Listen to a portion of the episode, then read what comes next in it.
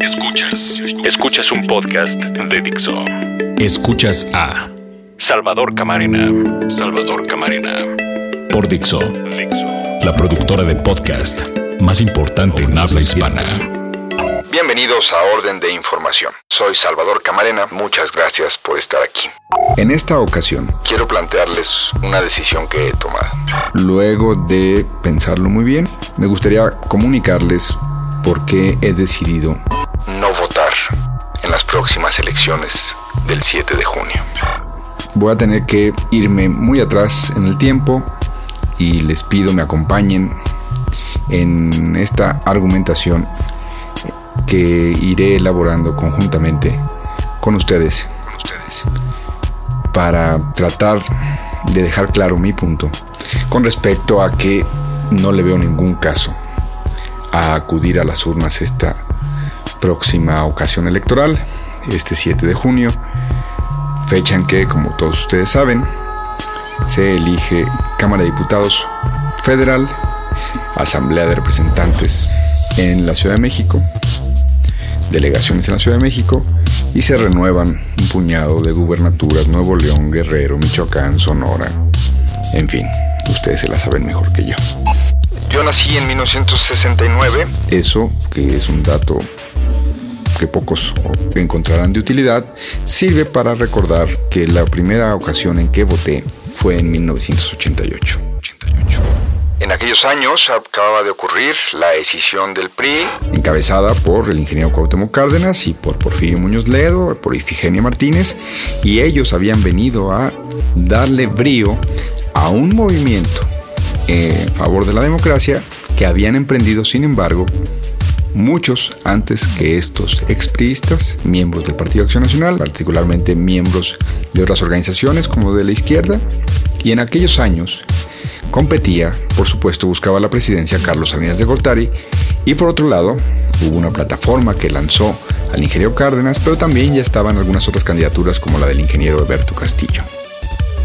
1988 pues fue un año crucial de esta historia en donde uno creía con la juventud de aquellos años, uno creía que podía hacer alguna diferencia, pero que donde lo que resultaba claro es que había dos opciones, la continuidad del régimen o la posibilidad de una fractura del régimen. Y esta la encabezaba el ingeniero Cárdenas como nadie más, y por supuesto venía de la corriente democrática del PRI y venía de los fraudes electorales durante el gobierno de Miguel de la Madrid en Chihuahua, y venía insisto, de un largo camino recorrido por el Partido Acción Nacional y por algunas figuras del Partido Acción Nacional para darle a México, para dotarnos de un sistema electoral confiable.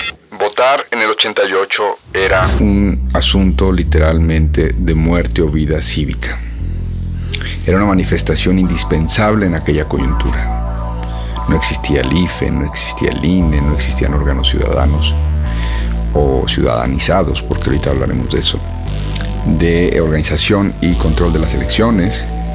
Existía el partido todopoderoso, el PRI, un gobierno rígido que nunca se quiso abrir a la posibilidad de que en Chihuahua gobernara la democracia, es decir, se impuso por la vía antidemocrática en las elecciones de los 80 allá en Chihuahua. Todo eso estaba en el panorama de cara a la cita electoral de 1988. Como alguien que por primera ocasión votó en esa cita, no puedo ver sino la enorme distancia entre mi percepción de entonces y la percepción actual que tengo con respecto a un proceso electoral. No teníamos IFE, no teníamos INE, no teníamos estos órganos ciudadanizados, pero teníamos la claridad de que el voto tenía que contar, de que en contra de todo el aparato del Estado los ciudadanos podíamos hacer una diferencia y que esa diferencia en este caso llevaba el nombre y el apellido de Cuauhtémoc Cárdenas por circunstancias de nuestra historia. Y que como todo mundo sabe, a final de cuentas, el ingeniero Alberto Castillo fue forzado, en buena ley, pero fue forzado por una corriente de opinión pública que le pedía declinar a favor del ingeniero Cárdenas para que se consolidara solamente un asunto de blanco o negro. O la candidatura de Carlos Salinas de Gortari o la del ingeniero Cárdenas sobra decir por quién voté. Pero lo importante creo, lo que no sobra, es pensar que a pesar de todas las circunstancias insuficiencia en el sistema electoral de entonces, creo que era más legítimo que había un mecanismo llamado voto que podía funcionar en esa coyuntura, en esa circunstancia, para mandar una señal muy fuerte y contundente al régimen, quizá para ganarle. Había mucha ilusión, había, me acuerdo la, portada de, de la jornada cuando los mítines de Cárdenas en la laguna, donde el recuerdo del general había hecho totalmente levantarse a la ciudadanía cuando el ingeniero Cárdenas fue a visitar allá haciendo proselitismo. Había, como se dice, el ingeniero Cárdenas había agarrado momentum, su candidatura estaba creciendo. Hubo, por supuesto, asesinatos de militantes del cardenismo. El régimen se negaba a lo evidente. Había llegado su hora y Cárdenas podría representar la puntilla. No pasó, eso ya lo sabemos. La caída del sistema y todas estas cosas, eso ya lo sabemos. Pero quedémonos con el momento electoral. Quedémonos con el acudir a las urnas en la expectativa, con la confianza, a pesar de la precariedad, insisto, los órganos electorales estaban en manos del Estado, del Estado, del gobierno.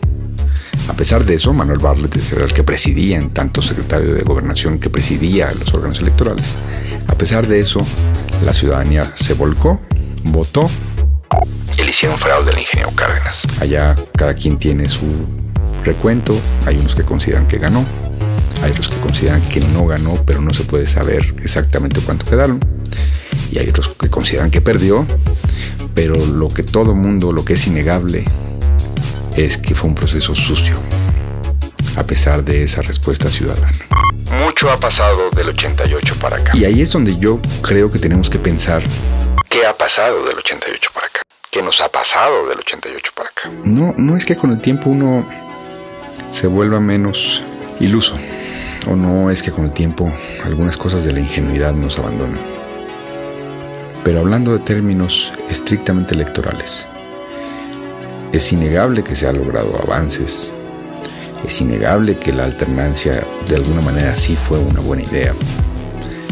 Pero también creo que hoy es innegable e impostergable la evidencia de que algo no está saliendo bien con las elecciones, la necesidad de replantearnos el modelo electoral. Ojo, no estoy diciendo que hay que reformar la ley electoral. Y hay gente que todavía no son las elecciones y ya está diciendo que hay que reformar la ley electoral. No, lo que estoy diciendo es que hay que replantear el modelo electoral. No está funcionando desde mi punto de vista. No es un modelo digno de la democracia que quisiéramos tener.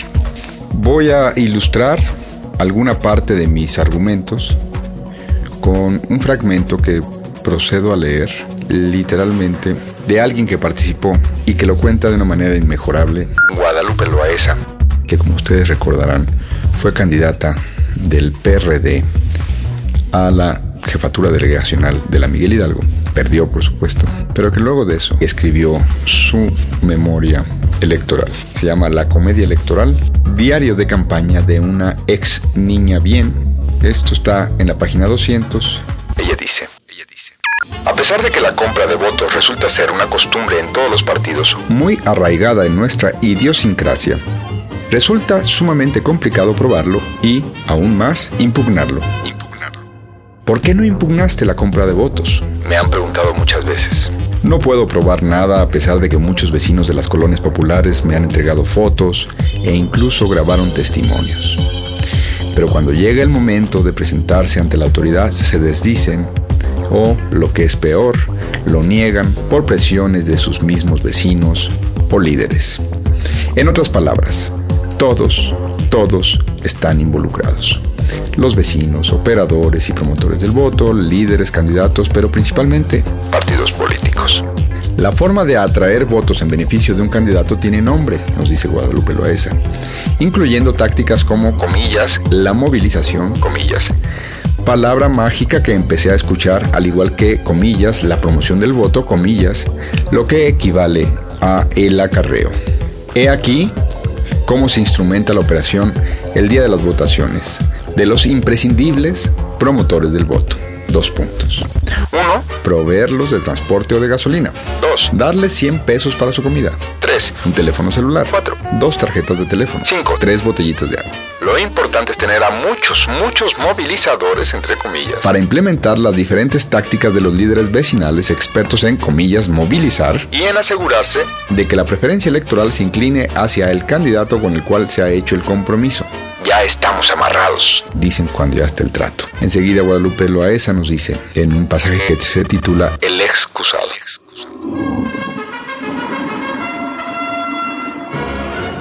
Nunca se me olvidará una reunión que tuve el 5 de junio en la casa de campaña al mediodía con una líder vecinal muy influyente entre los líderes y los vecinos de las colonias populares. Iba acompañada de su hijo, como de 25 años, quien asentía cada vez que su madre, de una corpulencia de casi 120 kilos, de pelo muy corto pintado de un rojo intenso, hablaba, moviendo constantemente sus manos de uñas larguísimas pintadas de blanco nacarado. La lideresa me dijo con voz aguardentosa. Mire, Lupita, sí la vamos a apoyar. ¿Verdad, mijo? ¿Que la vamos a apoyar? ¿Que la vamos a apoyar? Pero para movernos necesitamos recursos. Si usted quiere contar con 3.500 votos, tenemos que mover a 1.600 promotores. Operar cada voto nos va a costar 1.100 pesos. Es decir, 800 por representante de casilla, 200 por coordinador y 100 para los monitores. Esos que están monitoreando que el número de agentes comprometidos acuda a la casilla. En otras palabras, Lupita, necesitamos 4 millones de pesos. ¿Es eso lo que se necesita, verdad, mijo? El hijo asentía con la cabeza a la vez que veía a su madre con toda la ternura y admiración del mundo. Yo no lo podía. Estaba yo siendo testigo, de carne y hueso, de un acto de corrupción flagrante se responde a una propuesta de este calibre? ¿Qué hago? Corro a la señora, grito, pido auxilio, la denuncio, lloro, me retiro indignada, me aguanto, me muero de la risa, me desmayo, vomito, me tiro de cabeza por la ventana, le pido que me repita todo lo que me dijo para grabarla, la insulto, llamo a la policía, le pido su autógrafo, la retrato con mi celular, le pregunto si no se equivocó de candidata, me hinco y le pido perdón por ser honesta, la invito a comer a la casa portuguesa, me vuelvo su socia, le pido que me integre a su equipo de promotores del voto o bien le digo que me espere mientras busco una hipoteca. Lo que más tristeza me daba de nuestro encuentro era el papel de comparsa del hijo, vestido con unos pants deportivos y con una gorra blanca. Actuaba como el marido de su madre, como cómplice, como guarura y como alguien aburrido de escuchar la misma propuesta hecha por la lideresa cada tres años. He de decir que esta fue la primera entrevista de varias que tuve con otros líderes. Todos tenían el mismo parlamento, todos comenzaban de la misma forma. Mire Lupita, sí la vamos a apoyar. A partir de esas reuniones empecé a tener una extraña sensación. Cada vez que alguno de estos líderes venía a verme a mi oficina, tenía la impresión de que me metían la cabeza en un excusado que no había sido limpiado. Le hace jalado. En muchos días. El Gedora mierda me acompañó buena parte de mi campaña. ¿Cómo acusar de fraude a la misma ciudadanía? 5 de julio. Con esto concluyo esta cita. El día de las elecciones, lamentablemente me di cuenta de que las propuestas se olvidan, los recorridos casa por casa quedan atrás, los discursos se borran, las atenciones y las promesas se evaporan, los compromisos contraídos en las asambleas son aplastados y los acuerdos firmados ante notario pierden su importancia. Según la contienda y el valor estratégico de la plaza, el valor del voto puede ascender a precios estratosféricos. En las pasadas elecciones, el voto en la Miguel Hidalgo llegó a costar entre 300 y 1.500 pesos. ¿Que cómo lo sé? Porque después de las elecciones muchos ciudadanos me buscaron decepcionados por los resultados para decirme, yo no acepté Lupita. Yo sí voté por usted. Me hablaban con la verdad, pues no lo sé. No faltaban aquellos que me comentaban cosas como, si usted hubiera conseguido de 3 a 4 millones de pesos, ganamos. Este testimonio de Guadalupe Loaesa, como les comentaba, no es nuevo, fue publicado en el 2009 y corresponde, por supuesto, a un proceso electoral de hace más de 6 años. Lo quise traer a cuento por una simple razón. Eso que a ella le tocó vivir, que ella presenció que a ella le pidieron esos 4 millones de pesos para garantizarle la movilización. Es decir, el fraude. Creo que tenemos que empezar a decirlo con todas sus letras, el fraude que son nuestros procesos electorales. Si hace falta decirlo.